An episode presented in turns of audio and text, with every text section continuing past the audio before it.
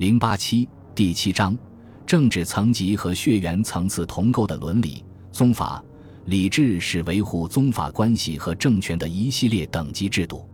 从西周开始，姬州集团的统治者依照血缘的亲疏远近及政治地位的高低不同而分成许多等级，反映这种等级关系的便是礼制。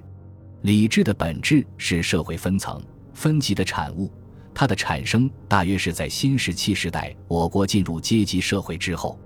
第一节礼制与大小宗，在新石器时代，玉器中玉钺、玉琮、玉璧处于非常突出的地位，是各地区文化遗存中常见的器物。钺是军队的象征，而琮则是神权的象征。在巫政结合并产生特权阶级的玉琮时代，从事巫师借以通天地的法器。其意义作用十分重大。从史前良渚文化出土的墓葬来看，它只出土于大墓之中，可以肯定当时只有贵族才能使用玉琮。良渚文化中的琮有许多形态，但大致可分为两类：一类较粗矮，上面往往有比较精细的花纹；另一类较细高，往往被分为许多节，花纹简单，玉质也较差。这大概是等级的反应。考功记玉人在，必从九寸；诸侯以享天子，必从八寸；以聘葬从五寸，宗后以为权。大从时有二寸，设四寸，后寸是为内镇，宗后守之。葬从七寸，鼻寸有半寸，天子以为权，传从八寸，诸侯以享夫人。从这里可知，周代不同的等级所用从币大小各有不同。反映了周代礼制等级关系的繁杂和严格，而在良渚文化时期则没有这么复杂严格。周代把原始社会末期以来的不平等原则法律化、神圣化，普遍推广开来，用来调整人与人之间的社会关系。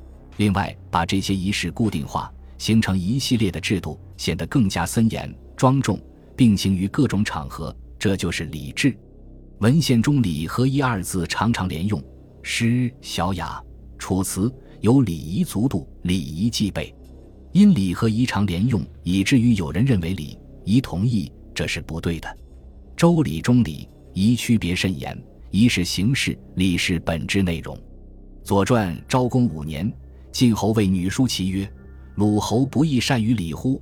对曰：“鲁侯焉知礼？”公曰：“何为？自交劳至于赠会，礼无为者，何故不知？”对曰：“是仪也，不可谓礼。”这就是说，交劳和赠会只是仪，也就是礼的形式。那么，礼的内容是什么呢？《礼记·焦特生》说：“礼之所尊，尊其义也。失其义，陈其数，助使之事也。故其硕可陈也，其义难知也。知其义而敬守之，天子之所以治天下也。依此可知。”礼的意是很难了解的，而了解礼的意内容，并且牢牢地遵守它，天子便可以治理天下了。周礼实际上包含两个方面的内容：一是亲族血缘方面的关系，前人称之为亲亲；二是社会政治方面的关系，前人称之为尊尊。亲亲与尊尊贯彻着严格的等级制原则，它是维护统治阶级的工具。凭此工具。统治阶级可以维护从事到天子卿大夫范围之内整个统治阶级的利益和秩序，《礼记·中庸》说：“亲亲之杀，尊贤之等，礼所生也。”讲的就是这个道理。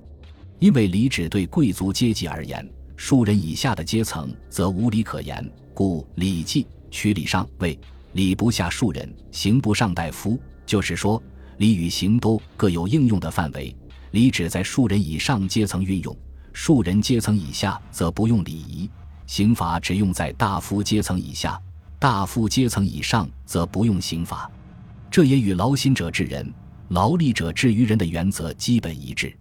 在礼仪等级制度中，亲亲讲的是亲族宗法制度，尊尊讲的是贵族爵禄制度。前者是亲属关系，后者是政治关系；前者是宗统，后者是军统。